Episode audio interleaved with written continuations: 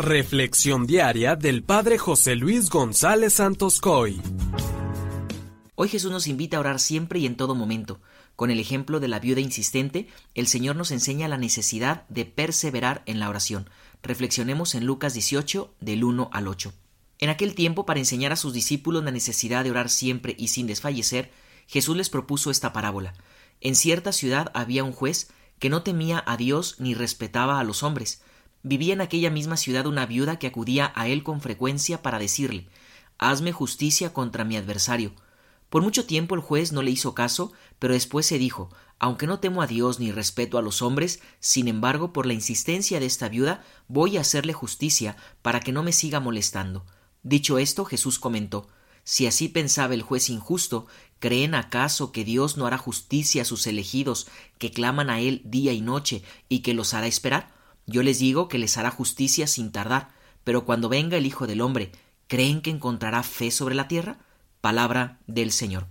Hermanos, este Evangelio que hoy escuchamos nos habla del gran poder que tiene la oración. Si un juez que deja tanto que desear porque es un perfecto sinvergüenza que ni teme a Dios ni le importan los hombres, acaba por hacer justicia a una pobre viuda que le insiste sin desfallecer, cuánto más Dios que es santo y justo atenderá la oración perseverante. Nos cuesta tanto trabajo perseverar en la oración cuando no la hacemos con fe ni con amor. En el Salmo vamos a proclamar que el auxilio me viene del Señor, y esto es porque debemos acudir ante Él y con Él en todo tiempo, pues Él es nuestro refugio. Pongamos como ejemplo a dos enamorados. Si estos no se comunican constantemente, si no comparten sus anhelos, si no confían mutuamente, si no se demuestran el amor, esa relación termina tarde que temprano. Asimismo, nuestra relación con Dios crece, madura y se desarrolla únicamente por la oración. Ya muchas veces he puesto este ejemplo que me encanta porque se me hace muy gráfico y lo volveré a proponer el día de hoy. Pensemos en una planta de bambú. Cuando se siembra una semilla de bambú japonés hay que regarla y abonarla constantemente. Durante los primeros meses no sucede nada. En realidad no pasa nada con la semilla durante los primeros siete años.